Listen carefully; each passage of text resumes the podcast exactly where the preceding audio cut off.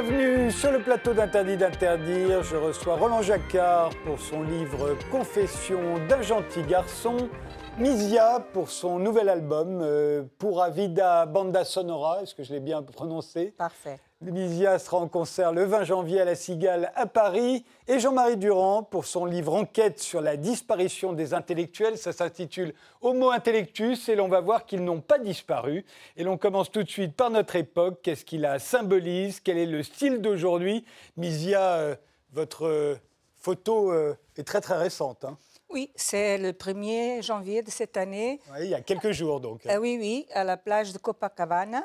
Donc à Rio après de le réveillon. Après le réveillon. Le lendemain du réveillon. euh, Exactement. Les gens, la nuit, étaient là à fêter le réveillon. C'est pas parce que euh, Copacabana, c'est une des plages plus belles du monde. C'est rien contre le Brésil ni les Brésiliens, parce que je suis sûre que là, il y avait des touristes. Oui, bien sûr. Mais ça montre que même avec toute l'information qu'on a sur la pollution, sur les icebergs qui, qui euh, Vont fondre. euh, fondre et je ne sais pas, les feux en Australie, tout ça, l'homme est capable de, le jour qu'on commence une nouvelle année, c'est un, un- moment initiatique, une communauté, tout- tous ensemble, on fait des bonnes résolutions, tout ça, comme ça, 46 tonnes de déchets. 46 tonnes. Oui, pas seulement dans cette plage, je pense. Et 4 tonnes, euh, comment on dit, recyclables. Mais les autres, ce n'était pas recyclable. Et je dis, bon, euh, euh, bien sûr que voir les feux de, de l'Australie, c'est beaucoup plus tragique. Beaucoup, les îles de plastique, par exemple, c'est, c'est- on, on- on jette le plastique et on le mange après dans les poissons. Non? Alors que là, bon, ils ont mais là, c'est une chose que euh, les, les icebergs, on n'a pas euh, la sensation que c'est nous-mêmes qu'on l'a fait. Mais là, euh, c'est nous-mêmes, parce que qui nous avons fait ça il y a peu de jours. Jean-Marie Durand, votre image à vous. Oui, c'est une image euh, dire, un peu plus légère.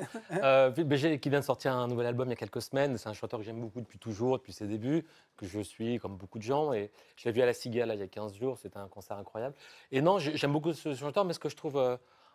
Je me rends compte que notre époque un peu sinistre, dont on va parler, j'imagine, en partie aujourd'hui, euh, on a rarement l'occasion de rire. Moi, je ris assez peu, je m'en rends compte dans ma vie quotidienne, je le, je le confesse. Et je ce, ce personnage-là, ce- cet, cet artiste-là, me fait rire à chaque fois que je l'écoute, je l'entends. Pour moi, il a une, une, Il est un en train de commencer une carrière de comédien, d'ailleurs. On oui, le voit de plus en plus. Bien entamé, mais euh, il va faire des films encore cette année beaucoup. Et euh, mais dès que je l'en- je l'entends dans une interview, à chaque fois il est surprenant, il est jamais là où on l'attend. Il a une sorte de poésie, de fantaisie que je trouve extraordinaire. Et aujourd'hui, euh, bah, on a un peu besoin de ça. Et lui, je le trouve, j'aime j'aime beaucoup. Et par ailleurs, je trouve son dernier disque très très beau. Eh bien, commençons.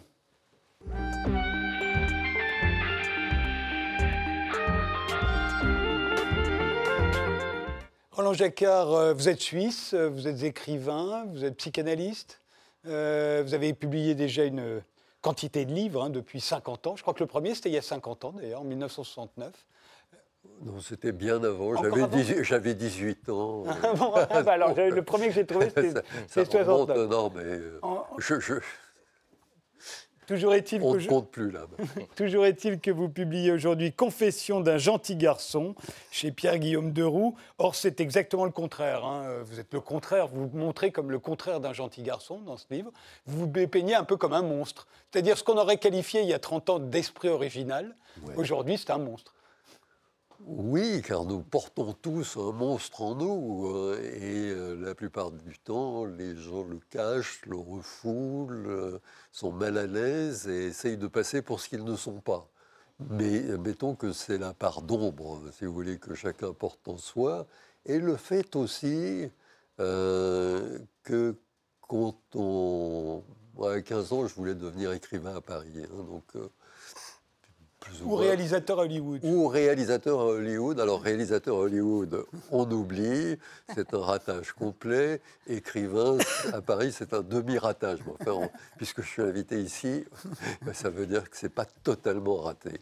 Euh, ce que, oui, alors, euh, en fait. euh, Mais il y a, il y a ce, que, ce que je trouve euh, intéressant, euh, parce qu'on parle souvent, et y compris dans cette émission, des changements d'époque, Oui. c'est-à-dire que la façon dont vous vous décrivez, misogyne, nihiliste, désespéré, et en même temps voulant donner à tout cela un certain panache. Il y a 30 ans, on trouvait que c'était euh, un esprit original, quelqu'un qui, sortait de la masse. Aujourd'hui, c'est rapidement, on vous qualifie de monstre. Et, vous le savez bien, d'ailleurs, vous employez le mot à, plusieurs reprises. Vous saviez très bien qu'il y a 30 ans, vous n'auriez pas dit, euh, vous ne seriez pas qualifié de monstre. Vous auriez trouvé que vous ne méritiez pas ça.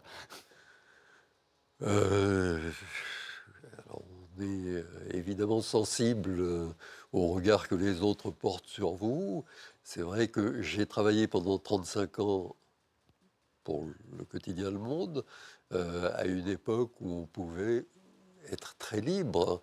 Euh, aujourd'hui, j'ai l'impression, en le lisant, que c'est devenu assez consensuel, assez conventionnel, assez tiède.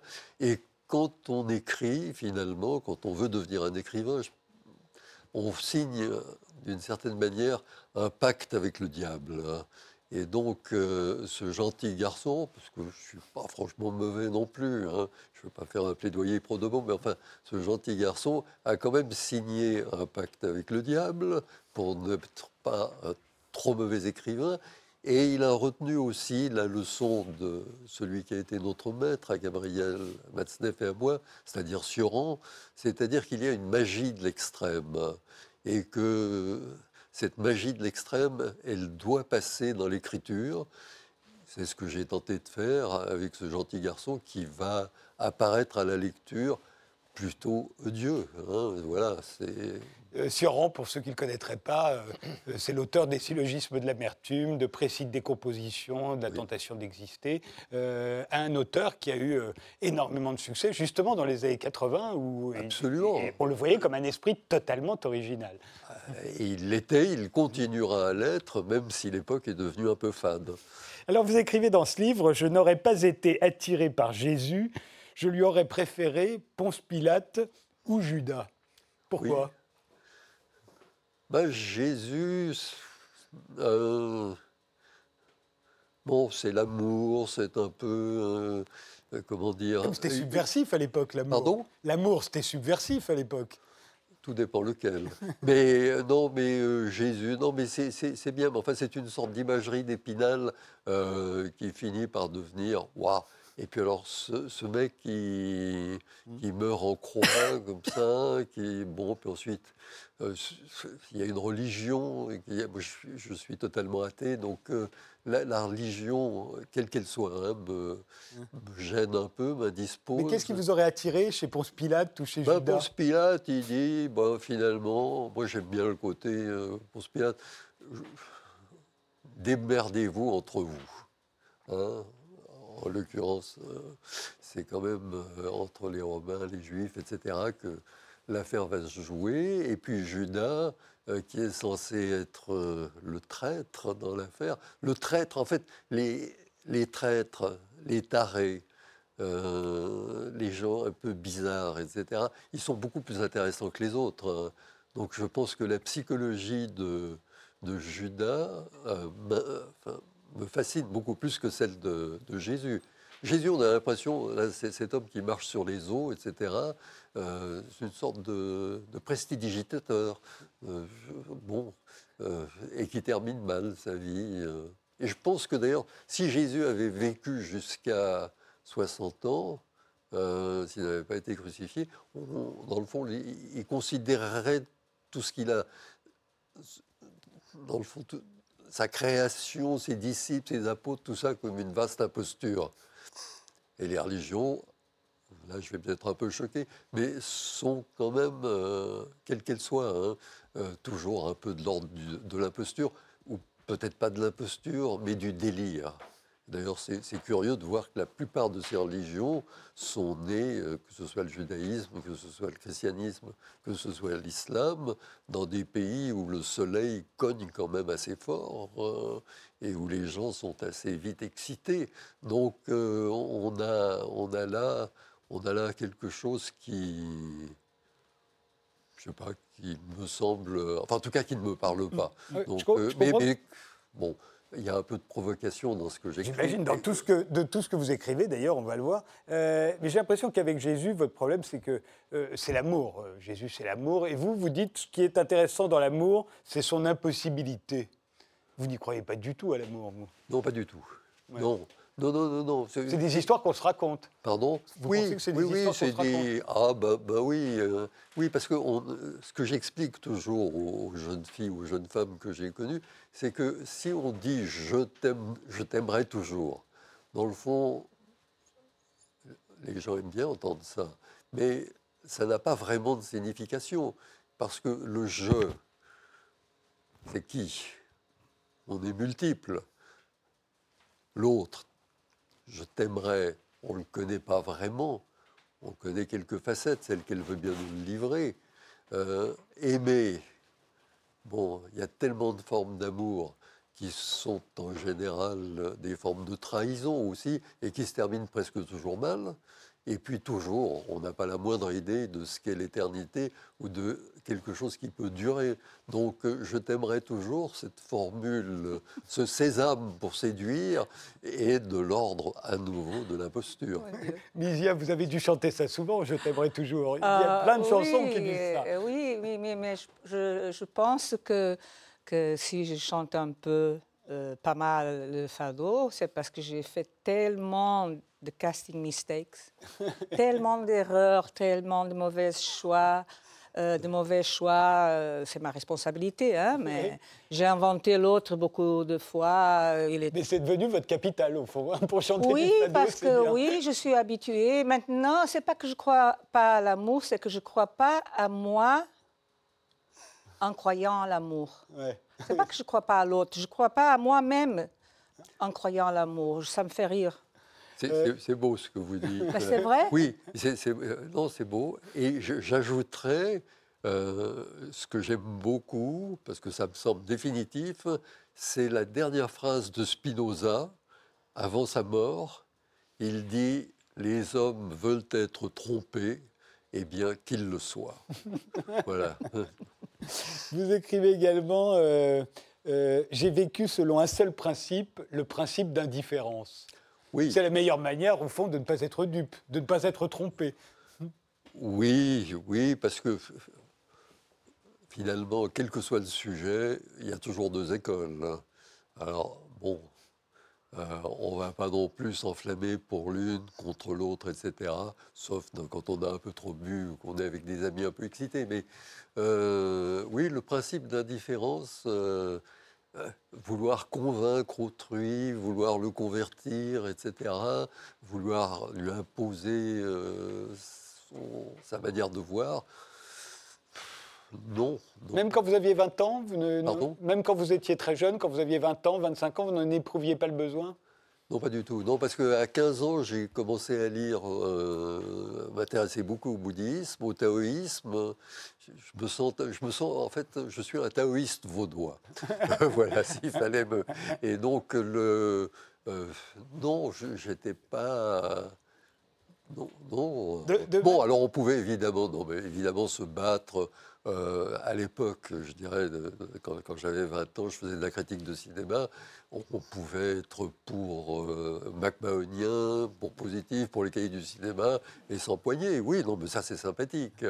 Maintenant, euh, vouloir imposer son mode de pensée ou son mode de vivre, euh, non, non, non, non, non, non. Dans ce livre, euh, Roland Jacquard, euh, dans Confession euh, d'un gentil garçon, vous voulez absolument passer pour, pour misogyne. C'est une provocation, vous l'êtes vraiment? Alors, mon, mon père a été pendant un temps le, le secrétaire de, particulier de Sacha Guitry. Sacha Guitry, il y avait un amour des femmes et une forme de misogynie. Moi, je pense que la misogynie, euh, vous le mot de, de Paul de Léoto qui dit euh, un, homme qui n'a jamais songé à étrangler une femme ne connaît pas les femmes. Donc, euh, la misogynie, elle est là. Euh, c'est une forme de, de- de fascination pour l'autre. En fait, une fascination pour l'autre sexe qui fait que l'autre sexe nous paraît tout à la fois on a envie, on en a envie, et puis il nous paraît odieux aussi. Euh, alors si je fais des déclarations d'amour, ce sera un peu bêta. Euh, si en revanche je montre ce qui ne fonctionne pas dans le rapport entre l'homme et la femme, ça me semble plus intéressant. par exemple, quand vous écrivez, euh, en parlant des femmes, elles sont le plus souvent pour l'homme, elles ne sont plus, le plus souvent pour l'homme que l'instrument interchangeable d'un plaisir identique. C'est faux. Vous le savez très bien que c'est faux. Alors là, vous me mettez très mal à l'aise. Euh, pour, vous, vous, me mettez, vous, me mettez, très, très mal à l'aise parce que j'ai la mauvaise habitude. Euh, je, pense que, soi, que soi-même, euh, si on ne s'enrichit pas des autres, euh, du point de vue littéraire en tout cas, mais d'une manière générale, on ne va pas très loin.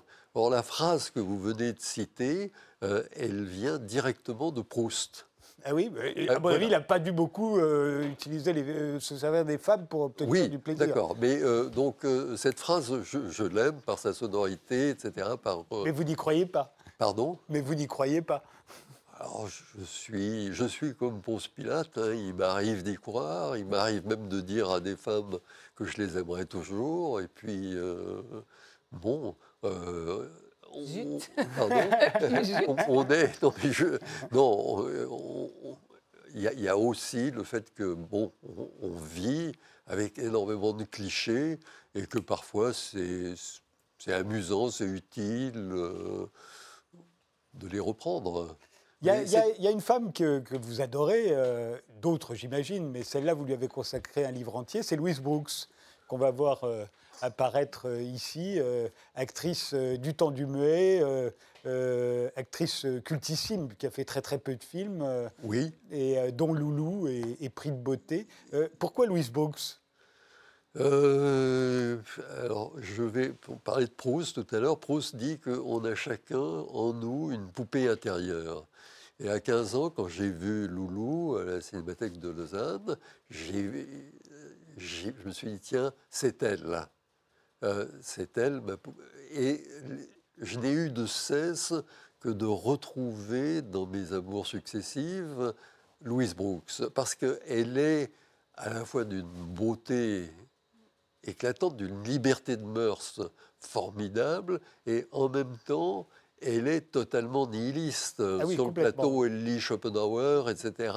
Et j'ai eu la chance de lui écrire, de la voir, etc. Donc, Vous l'avez euh, rencontrée, donc Oui, j'ai été à Rochester, parce que toute sa vie est un roman. Ah oui, c'est dingue. Euh, elle a été à la fois, après sa carrière, où elle était une star énorme, elle est devenue vendeuse de chaussures et call girl.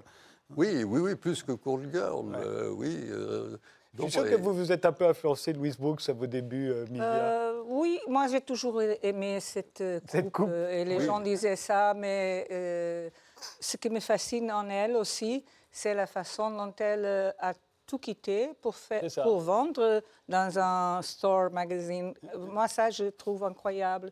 Parce que les, les gens parfois pensent qu'être fameuse comme ça, que c'est c'est nécessaire ou que c'est elle toujours... Était, vous avez raison, elle était totalement indifférente à l'image qu'on pouvait avoir d'elle. Oui, oui. Et ça, principe d'indifférence. Eh oui, Bravo. encore. Euh, Roland, Jacquard, toujours dans ce livre, vous dites que vous êtes psychanalyste, hein, je le disais. Euh, non, mais j'ai eu une formation psychanalytique. J'ai été psychanalyste pendant une année et très mauvais. voilà, donc euh, j'ai arrêté. Voilà. Parce que vous dites, à un moment, vous dites avoir trouvé votre place, ni pire ni meilleure qu'une autre, dans l'imposture générale. Et je me disais, ça peut être une bonne définition de votre vision de la psychanalyse. Euh, oui, et de ma vie aussi. et de votre vie aussi, oui. Alors, vous, dites, vous, pouvez, vous posez trois questions dans ce livre. Vous dites quelle est la tâche de la religion? Et vous répondez réconforter l'humanité qui marche à la potence. Ce serait ça pour vous la tâche de la religion. Ensuite, vous dites quelle est la tâche de la politique? Nous d'écouter de la vie. Oui. Et enfin, quelle est la tâche du philosophe? Empoisonner sans tarder le dernier repas du condamné. C'est beau. C'est pas mal. C'est pas mal, oui. Qu'est-ce que vous en pensez, Jean-Marie Durand euh, C'est une vision intéressante. Euh, c'est pas celle que j'ai, comment dire, moi-même esquissée ou devinée en, en, à travers mon enquête. Mais on en parlera plus tard. Mais, vous êtes un vrai nihiliste. Oui, ça. Oui, on peut le dire pour autant que. Enfin, nihiliste, c'est pris dans tellement d'acceptions différentes que. Euh, Mettons que je pense, voilà, mettons, nihiliste, je suis en tout cas antinataliste. Je pense que d'être en vie, c'est pas une bonne affaire. Premier point, que mettre au monde des enfants, c'est plutôt criminel. Voilà. Et qu'une extinction générale de l'espèce me conviendrait parfaitement. Dans ce sens, je suis nihiliste, oui. Mais alors, ce qui m'étonne, c'est que vous soyez nihiliste et en même temps, vous adorez les westerns. Et le western, pour moi, n'est pas du tout un genre nihiliste. Le western, au contraire, c'est une exaltation de la loi. Euh, c'est une exaltation de, de, l'être humain, de, l'individu dans, toutes ses possibilités. C'est un côté tragique. C'est la tragédie des Américains, on va dire. c'est la culture des grands espaces. C'est pas le nihilisme. Le nihilisme, c'est Dostoïevski. C'est le contraire du western. oui. Alors. Euh, Comment peut-on être nihiliste et aimer le western? Bah, Parce que le western, euh, c'est comme la tragédie antique. Hein, c'est euh, le western, c'est euh, comment dire Non, mais c'est des immenses réalisateurs avec des immenses acteurs qui ont fait, qui ont moi, je suis fasciné par le cinéma. J'aime aussi beaucoup les films noirs, qui sont eux très misogynes, etc. Plus nihilistes aussi. Et qui sont beaucoup plus nihilistes. Oui, oui, oui. Où toutes les femmes sont des salopes, etc. On est d'accord. Euh, euh, euh, ouais, j'ai fait un livre sur John Wayne, mais parce que j'avais fait un livre juste avant sur Henri Frédéric Amiel, qui est un auteur genevois qui a fait publier un journal. enfin, il ne l'a pas publié. Après sa mort, on a publié son journal intime qui fait 17 euh, 000 pages. Et c'est très puritain, c'est très genevois, c'est très. Le personnage est fascinant, il écrit extrêmement bien, mais c'est un peu. Comment dire euh, On se sent un peu asphyxié. Et après avoir écrit ce livre, je me suis dit, tiens, j'ai envie des grands espaces. J'ai envie de John Ford, de John Wayne, d'Anthony Mann, etc. Et euh, je me suis mis. Ça a été une sorte de voilà, c'est le côté Ponce Pilate, hein, euh, Amiel extraordinaire, euh, protestant, puritain, etc., qui fait de l'introspection continuellement euh, et qui, qui, ne passe jamais à l'acte. Il n'a fait l'amour qu'une seule fois dans sa vie. Donc, et puis le western qui est à l'opposé. Je pense que le problème, c'est qu'on on a deux hémisphères cérébraux, donc il faut les faire fonctionner tous les deux. Hein. C'est la personne qui ne, qui ne lirait qu'Amiel, elle finirait à l'hôpital psychiatrique. La personne qui ne, verrait jurerait que par les westerns, je ne sais pas où elle finirait, mais je serais inquiet à son sujet. Vous aimez les westerns, Misia Pas trop. Pas trop. Non, c'est fini. mais la mode des westerns est Tarkovsky. Oui. Tarkovsky, oui. Et le livre de Roland Jacquard s'intitule Confession d'un gentil garçon. On fait une pause, on se retrouve juste après.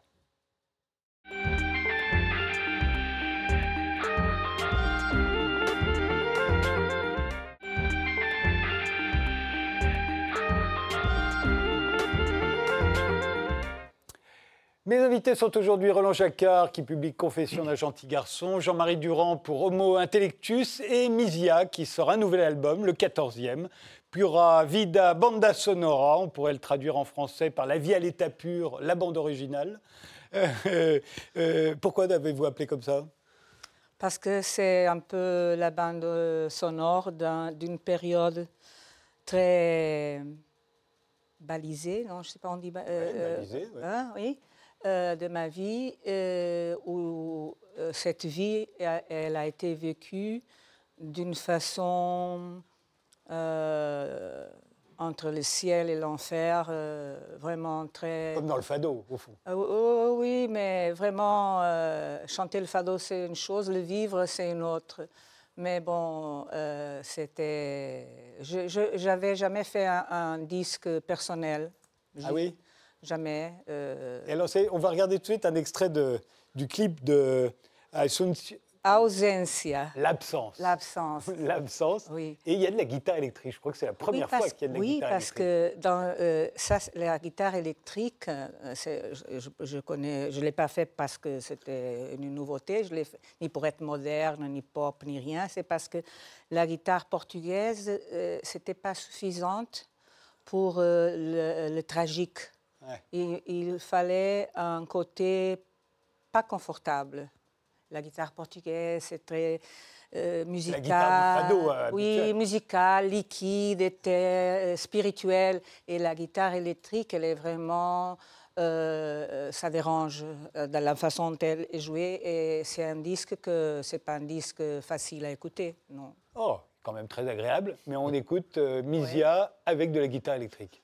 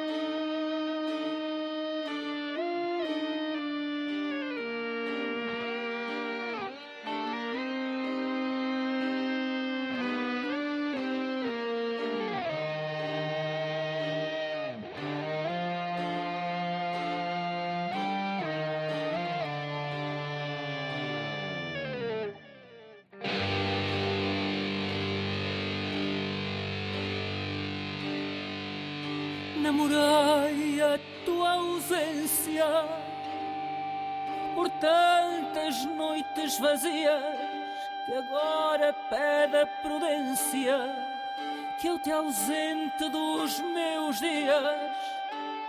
É que a ausência de ti é uma noite tão escura que eu não sei sair dali sem ir à tua procura. O corpo senta-se ausente na cama onde não se deita e sabe o melhor presente que a noite não aceita, meu amor. Chegou a hora de o tempo negar o espaço em que o corpo se namora ausência ou por cansaço, meu amor. Chegou a hora.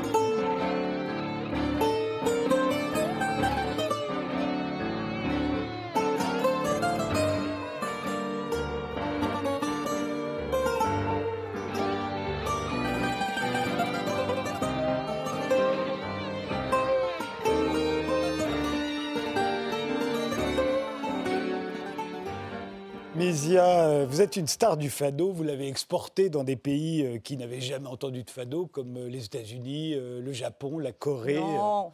Amalia Rodriguez, elle, a, elle était. Avant vous? était- Oui. Ah oui, au Avant vous, Japon. c'est sûr, mais elle est allée jusqu'aux États-Unis, au, Oui, au Japon, mais oui, la Corée? oui, oui, oui, oui, Ah ouais. partout. Ah bon Bon, euh, je ne sais pas si en Nouvelle-Zélande, par exemple, comme ça, mais elle a fait, c'est elle qui a ouvert les portes. Mais vous, on vous considère, enfin, on vous a appelé aussi l'anarchiste du fado. Au fond, vous avez bravé un certain nombre d'interdits, là, en faisant résonner une guitare électrique. Le- La, la guitare, c'était la star du fado avant le chanteur et la chanteuse. Oui, C'était le guitariste ça, qui était devant. exactement. Mais personne n'avait mis une guitare électrique, et je trouve que c'est toujours du fado. C'est remarquable. Oui. Ça va Non, très mais, bien. J'étais un peu euh, fatiguée d'écouter, vous êtes la nouvelle reine du fado, la nouvelle reine. Et comme j'ai tellement de respect par les territoires, euh, je ne suis pas la nouvelle. Ça, cette chose, la nouvelle reine? Oui, oui. euh, euh, euh, non. parce que la deuxième reine, c'est pas bien non plus. Donc j'ai dit non, je suis pas monarchique, monarchiste. Si je serais quelque chose, je, je serais l'anarchiste du fado. Ah oui, c'est donc vous-même qui l'avez. C'est moi, mais les journalistes ont, commen- ont appris l'anarchiste du fado et maintenant on m'appelle un peu comme ça. Oui. Mais je me suis dit, au fond, c'est ce qui est arrivé aussi à, à El Cordobés dans la corrida, qui a été Ah une oui, sorte oui. d'anarchiste de la corrida. Oui, oui, oui, et il a bravé un, un nombre de règles qu'on croyait établies, et tout à coup, on s'est Voilà, aperçu que c'était plus oui, du tout oui, ça. oui, Au fond, vous avez fait avec des mini-jupes euh, ou avec de la guitare électrique, vous avez fait un peu, euh, un peu la J'ai- même parce chose. que j'ai jamais pensé que j'allais faire nouveau, parce que Mm. faire nouveau ou faire moderne, pas, ça va pas. Mais j'allais faire à ma manière. Mais c'est quoi le fado pour vous? Ah, bon, le fado vient du latin fatum, c'est la vie. ouais. Donc, euh, c'est une façon de regarder la vie dans les yeux, dans les yeux sans, sans, sans baisser le regard. Pour moi, c'est ça. Ouais, parce que sinon, c'est une musique assez traditionnelle qu'on a même qualifiée de réactionnaire du temps de la dictature de Oui, Salazar. oui, mais comme d'autres musiques, la copla en Espagne, le Ouais. tango et tout ça, et là, euh, euh, ces, ces musiques sont un symptôme, ne sont pas la cause. de- Ouais. de- mais parfois, elles ont, elles ont été profitées pour, euh, pour- comme un moyen de, de- de publicité ou de dominer le peuple, comme ça, oui. oui. Mais souvent, il y a dans le fado, euh, j'ai l'impression, il y a- on parle beaucoup des manques. Euh, est-ce qu'on peut imaginer, euh, est-ce qu'il y a eu des fados gays, joyeux? Oui, il en a beaucoup, mais tout le monde préfère les tristes. Oui, Roland Jacquard? C'est une musique d'une mélancolie extrême. Et je sais que Sioran, Ah, disait que la mélancolie, le- la portugaise et roumaine. oui, aussi, et Sioran Oui. euh, disait que quand il était dans une phase dépressive, et qu'il il conseillait cela à tout le monde, c'est de se mettre au lit sous la couette Et et d'écouter du fado. Ouais. Oui, oui. C'est euh, Oui, vrai faut que aller au, du- au bout de son, sa mélancolie, Ça fait sûr de beaucoup de revenir. bien parce que ça aide à, à nettoyer les miettes Oui. qu'on a dedans. Absolument. Ah, ouais, Oui, oui. ça- Ah non, mais c'est- c'est- oui, ça fait du bien, l'absence, la saudade, c'est la nostalgie, non On revient à Tarkovsky. Nostalgie, mais c'est c'est pas une chose euh, dramatique quand quelqu'un nous manque. Ça veut dire que on l'aimait ou on, on l'aime euh, entre guillemets. C'est ce que vous dites dans cette chanson. dans Oui, voilà. Euh, on l'aime tellement que cette personne reste dans nous, ou cette sensation, ou cette euh, émotion reste dans nous. L'absence, d'ailleurs, c'est un poème de Tiago euh, Santiago Torres da Silva. ouais, da Silva. Euh, ça, ça a été votre apport, notamment au Fado, c'est d'aller chercher des poètes contemporains. Oui, poète. oui, oui, qui qui appartenaient pas à l'univers du fado, et des chanteurs-auteurs aussi, et des musiciens, et des instruments, et aussi le dialogue avec d'autres d'autres cultures, euh, d'autres euh, d'autres disciplines artistiques. euh, Oui, oui. C'est- Je chante le fado pour parler avec le monde. Oui. Parce que je ne sais pas parler japonais, mais quand je chante le fado, ils me comprennent. Vous parlez quand même beaucoup de langues, portugais, espagnol, anglais, Catalan. français. Vous chantez en napolitain. Oui, j'ai eu un fiancé napolitain. Mais je me suis toujours demandé pourquoi les Portugais avaient un tel don pour les langues. J'ai remarqué, les, les Portugais parlent très facilement plusieurs langues. Parce que euh, nous, on n'avait pas euh, une industrie qui, de doublage. Ah oui Oui. C'était cette manque. On aime beaucoup dire qu'on était très intello, qu'on ne faisait pas ça. Parce que les Portugais, quand ils euh, écoutent euh, une- un film doublé, euh, ils rigolent comme des fous, non? Mais moi, j'ai vu euh, Autant n'emporte le vent en japonais. Et ça, c'est, tu dois rire parce que tu peux pas. euh, euh, c'est impossible, non? Mais la vérité, c'est qu'on n'avait pas cette euh, industrie. Alors, on écoutait tout dans la version originale. Je pense que c'était aussi ça. Et parce qu'on on, on aime communiquer. Alors, on va écouter, alors ça n'est pas dans cet album-là, euh, ça, ça remonte un peu à 2013-2014, je crois, quand vous avez chanté euh, la chanson d'Hélène euh, Oui. avec, avec Iggy Pop. Oui. Et on va regarder un, un extrait du clip.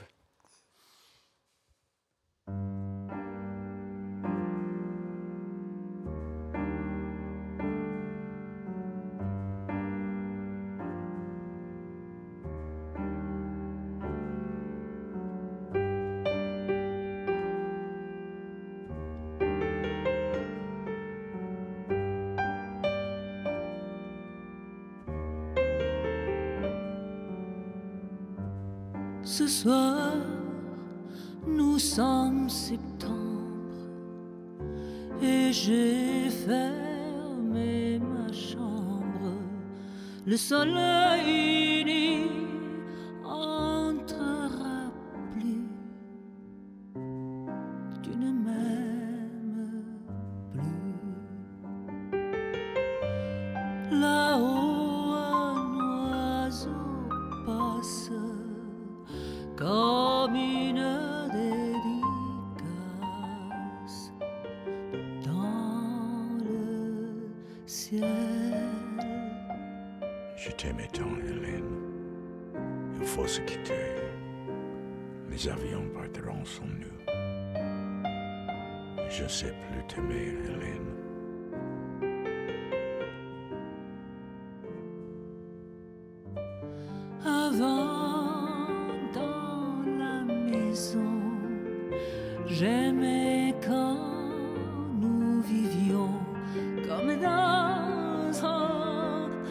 dessin d'enfant.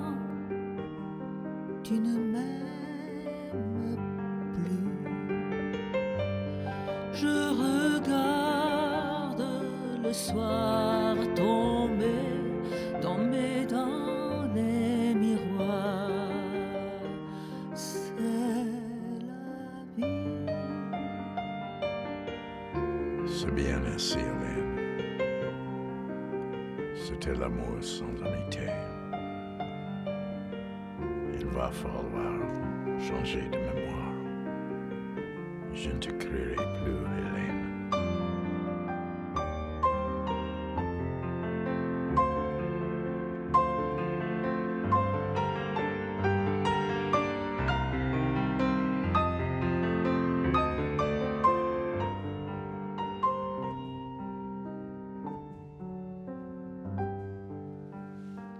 La chanson d'Hélène, c'était une euh, inspirée par le film Les choses de la vie, le film de Claude Sauté avec Oui. euh, Robbie Schneider et Michel Piccoli. C'était Oui. eux qui, avaient interprété la, La- version la originale. version originale, Voilà.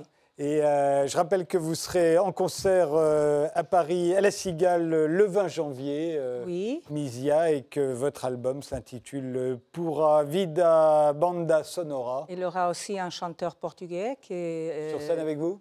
Euh, Non, pas avec moi. Il fera sa, sa Ah, la première partie. Bon, je n'allais pas dire, mais oui. Euh, Antonio Zambujo et moi, je chanterai après. Il y a quatre ans que je ne chante pas à Paris. hein. Exactement. C'est Je le ne sais pas s'ils vont se souvenir de moi, s'ils ont saudade. je crois que ça ira.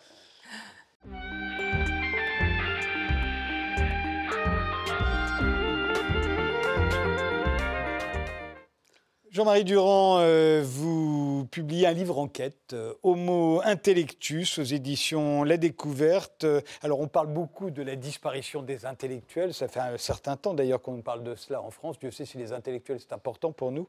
Vous dites-vous que, en fait, la vie intellectuelle en France s'est disséminée, elle s'est fragmentée, elle s'est désincarnée. Euh, et par la même euh, occasion, elle est devenue un peu inaudible et c'est pour ça qu'on a l'impression trompeuse de la disparition des intellectuels. Tout à fait, c'est vrai que c'est le constat que je faisais au départ de cette enquête, c'était de prendre acte du fait qu'en effet, comme vous le dites, la vie intellectuelle, comme Jean-Claude Milner disait déjà il y a quelque temps, n'existe plus en France. Les intellectuels eux-mêmes, d'ailleurs, ont prophétisé ont théorisé cette disparition de la figure de l'intellectuel depuis déjà le début des années 80. Jean-François Lyotard avait parlé du tombeau pour l'intellectuel. Pierre Nora, qui lançait en 80 la revue Le Débat, parlait de la, dis- de la fin de l'intellectuel oracle. C'était juste après la mort de Jean-Paul Sartre, qui était un moment de bascule aussi dans la, dans la manière dont le- la société française, disons, se représentait la présence de l'intellectuel dans la société. Et de fait, c'est vrai que depuis 40 ans, cette présence-là, c'est un peu, un peu floutée, diluée. Et aujourd'hui même, on a le sentiment, et c'est ce que j'ai ressenti moi comme journaliste qui s'intéresse un peu comme vous à la vie des idées, que beaucoup de l'idée un peu commune autour de nous est, de dire qu'en gros, il n'y a plus d'intellectuels en France, il n'y a plus de grandes figures charismatiques, il n'y a plus en avoir en effet dans les années 60-70, qui était un moment un peu l'âge d'or de la pensée française, qui était le pays qui réunit dans le monde entier, les campus américains euh, se regorgeaient des, livres de Claude Lévi-Strauss, Deleuze, Foucault et compagnie. Et c'est vrai que ce moment-là, cet âge d'or de la pensée française, structuraliste et pas structuraliste, est de fait est terminé.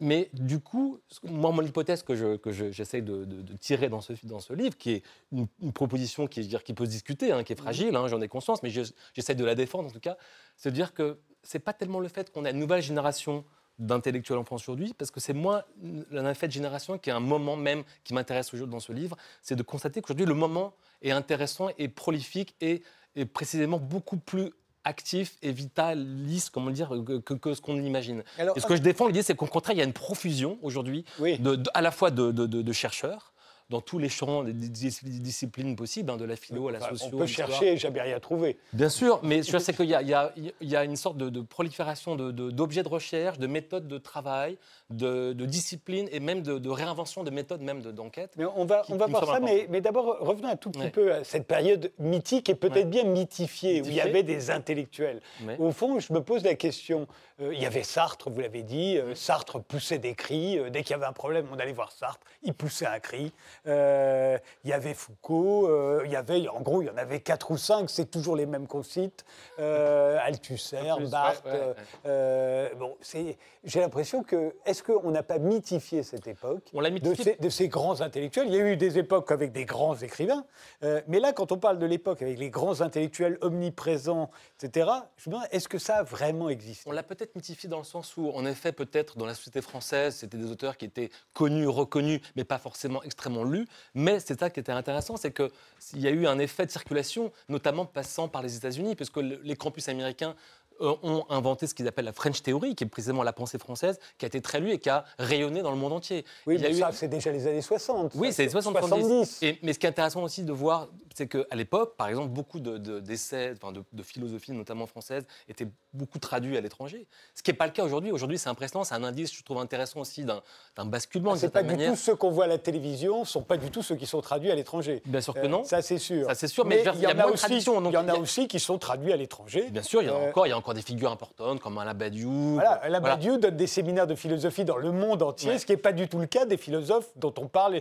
à la télévision en France. Tout à fait. Ah eux ça, qui ne sont absolument pas traduits. C'est une évidence, en- vous en êtes un témoin privilégié parce que vous, avez, vous suivez ça depuis longtemps à la télévision, mais c'est vrai que pour le coup, la présence, entre guillemets, des figures intellectuelles dans l'espace mainstream, disons, dominant télévisuel, est complètement incroyablement dire, euh, il n'y a, a- a plus d'espace, ou très rare, pour eux. En revanche, et c'est là que je défends aussi dans le livre, c'est qu'il y a aussi beaucoup d'espaces maintenant plus alternatifs, plus marginaux, à la périphérie de cet espace comme ça mainstream, où au contraire, prolifèrent énormément euh, de- d'es- d'espaces de discussion, de, commentaires. ce, que vous, ce que vous dites, c'est Ouais. qu'aujourd'hui, les, paroles des intellectuels, euh, leurs appels, ne s'impriment plus dans les esprits. Ça, je pense que c'est assez juste. Je pense qu'à l'époque euh, dont on parlait, et plus vraisemblablement encore dans les années 50, où il y avait une vie d'intellectuels, et puis où il y avait de- des rapports de force entre les, rapports, les intellectuels communistes euh, et les intellectuels non communistes, euh, là, les, les prises de parole, vraisemblablement, s'imprimaient plus dans les esprits. Mais le débat public était beaucoup plus structuré, j'allais dire idéologiquement à l'époque Ouais. aussi. C'est vrai que c'était Plus plus, simple. simple, voilà, de se repérer. Aujourd'hui, c'est vrai que c'est quand, quand- quand on ne suit pas forcément très près, c'est compliqué de s'y retrouver dans toutes les disciplines, les champs, les idéologies concurrentes, les, démarches. Et c'est vrai qu'aujourd'hui, il y a une sorte de porosité, de circulation beaucoup plus euh, complexe finalement à, identifier. C'est aussi peut-être l'une des difficultés pour beaucoup de citoyens d'arriver à se repérer dans, cette cartographie qui est en effet très éclatée. Mais alors, ce que vous dites aussi, c'est qu'autrefois, il y avait des lieux où on était sûr de les trouver. Il y avait Saint-Germain-des-Prés, on parlait, là, on était sûr de trouver des intellectuels. Euh, il y avait le Nouvel Obs, où il y avait toutes les vies intellectuelles de gauche passaient par le Nouvel Obs. il y avait les revues, comme Le Temps moderne, tel quel, euh, L'Infini. Euh, et puis, il y avait Apostrophe, on les voyait régulièrement venir. Euh, et que c'est vrai qu'aujourd'hui, c'est plus difficile. Alors, moi, je plaide pour ma part, moi, c'est pendant dix ans, il y a eu Ce soir ou jamais, on les a tous vus. C'est vrai Euh, plus que jamais, Mm. à mon avis, bien plus que, que de, à toute époque qu'on a vu des intellectuels. Et, on- et- et je pense quand même, je suis comme vous, je pense qu'il y a toujours des intellectuels, et je pense qu'il y en a qui, sont, qui ont quand même beaucoup de, de présence Tout à fait. et, euh, et qu'on connaît. Michel Onfray, on- on- je pense que Michel Onfray est plus. On lit plus Michel Onfray, je pense, qu'on lisait Sartre. Peut-être. Euh, bah, en tout cas, c'est possible. Mais en tout cas, non, ce qui me semble in- intéressant, enfin, moi, ce que- c'est ce que j'essaie de faire, c'est qu'on parle des intellectuels, mais on ne les a pas définis. C'est tout le problème aussi. Ouais. C'est qu'aujourd'hui, un intellectuel est une figure dont on ne sait plus collectivement donner une définition partagée. C'est qu'aujourd'hui, un intellectuel, pour quelqu'un ou pour quelqu'un d'autre, ça sera forcément quelqu'un qui n'aura rien à voir l'un avec l'autre. Il y, a, cin- il y a 40 ans, en effet, tout le monde disait Sartre, c'était une évidence. Sartre était l'intellectuel caricatural. Aujourd'hui, on demande à n'importe qui d'entre nous qui est l'intellectuel français. Je pense qu'on n'aurait pas nous-mêmes, nous quatre, ici, la définition euh, partagée. Ou peu. Ce que j'essaie de défendre, moi, c'est plutôt que justement l'intellectuel aujourd'hui n'est plus l'intellectuel euh, oracle, universel, total, ou même l'intellectuel spécifique, comme l'avait théorisé Foucault. C'est pas un Intellectuel intellectuel. spécifique, celui qui avait, une, euh, disons, la sociologie. Voilà, le spécialiste d'une spécialité, celui qui travaille un objet, euh, qui le dé... voilà. On en a. Et Thomas Voilà. Piketty, on peut Bien dire sûr, bah, qu'il y a un, un vrai retentissement d'intellectuels. Thomas Piketty, c'est un très bon l'économiste. exemple. C'est Voilà. l'économiste aujourd'hui, donc d'une discipline aujourd'hui qui a bon, un peu le vent en poupe. C'est l'économie, c'est la discipline aujourd'hui la plus suivie, la plus même par les élites, euh, gouvernementale, dire pas les élus, mais c'est un intellectuel qui aujourd'hui dans le monde entier, en France, aux États-Unis, c'est une star absolue. Mais non, ce que je trouve intéressant, c'est que pour moi, il me semble que l'intellectuel, comme j'essaie de le modéliser aujourd'hui, il est beaucoup plus discret, il est beaucoup plus horizontal, il est beaucoup plus circulaire, il est beaucoup plus Mais là, on- collectif. on a beaucoup dit que les élites françaises étaient déconnectées, mais au sens littéral, c'est-à-dire Ouais. qu'au fond, elles s'intéressent à des sujets qui sont un peu dépassés par la révolution numérique et tout ce que ça a pu changer dans les attitudes, les comportements, et tout ce que ça va changer, ou ce que ça risque de changer dans les, dans les années à venir. Est-ce que ça n'est pas le cas des, des intellectuels français aussi? Est-ce qu'ils n'ont pas une certaine tendance à discuter à l'infini de sujets, au fond, qui n'intéressent plus tellement l'avenir et, qui n'ont pas forc- forcément, ou en tout cas pas de façon évidente, des conséquences sur la, sur la vie de tous les jours. J'ai pas ce sentiment-là, parce que j'ai plutôt le sentiment inverse de sa manière. J'ai l'impression que toutes les questions aujourd'hui qui, euh, qui dominent le débat public, euh, je parle de, la domination de genre, la question du réchauffement climatique, euh, la question des migrations, la question de l'égalité en général, c'est des questions qui sont aujourd'hui obsédantes dans le débat public, mais qui sont extrêmement documentées, travaillées par les, par les penseurs eux-mêmes, et qui sont au contraire des travaux qui aujourd'hui devraient nourrir le débat public. Le problème aujourd'hui, à mon avis, enfin l'un des problèmes, c'est que justement, ils ne les nourrissent pas assez, et que l'un des grands problème, c'est que précisément les élites politiques, les élites gouvernementales, par exemple, pour le dire un peu vite, sont complètement désintéressées de cette vie des idées. On sait très bien qu'aujourd'hui, les politiques n'ont plus le temps de lire euh, les intellos, ou très peu. Ils ne l'avaient Même pas si- non plus avant, mais ils étaient un peu obligés parce que les intellectuels les sommaient. Tout à fait, mais, mais ça, c'est- très radicalisé aujourd'hui, mais c'est vrai que c'est pas nouveau. Foucault disait dans les années 80 que si euh, le gouvernement de gauche euh, l'avait sollicité pour travailler avec eux sur des objets, il aurait été très très ravi de le faire, mais qu'il ne s'est rien passé. Donc déjà, c'était une manière de, de, de- de Mais il y a définir aussi un en, divorce en entre les... France aussi, on n'aime pas les intellectuels qui, qui, qui, à un moment, flirtent avec le pouvoir. Jacques Attali, par exemple, en devenant conseiller de François Mitterrand pendant dix ans à l'Élysée, euh, se sape sa, sa- sa réputation intellectuelle, parce qui est les- énorme à Parce l'époque. que ce qu'on appelle les intellectuels organiques ou les intellectuels de gouvernement, comme disait Gérard Noiriel dans sa typologie, sont un modèle d'intellectuel qui aujourd'hui suscite un peu la méfiance. C'est vrai que si on prend en du France, pouvoir- parce qu'aux États-Unis, les intellectuels vont au gouvernement. Kissinger est un fait. intellectuel et reste un intellectuel. Alors que pour nous, non. Il me semble aujourd'hui, c'est l'idée que je défends aussi, c'est que cette distinction qu'entre entre ce qu'on appelait les intellectuels universels, organiques, médiatiques, euh, etc. Aujourd'hui, cette frontière-là, cette distinction, elle est beaucoup plus floue.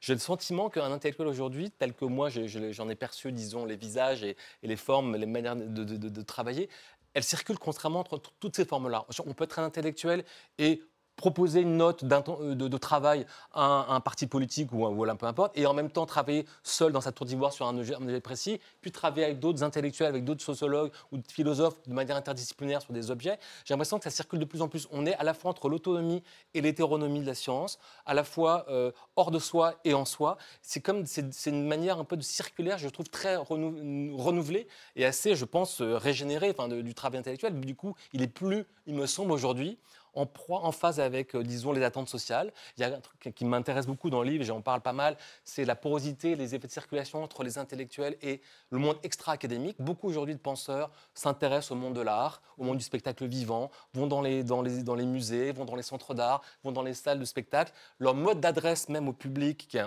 quelque chose qui définit le- le geste même intellectuel, se multiplie.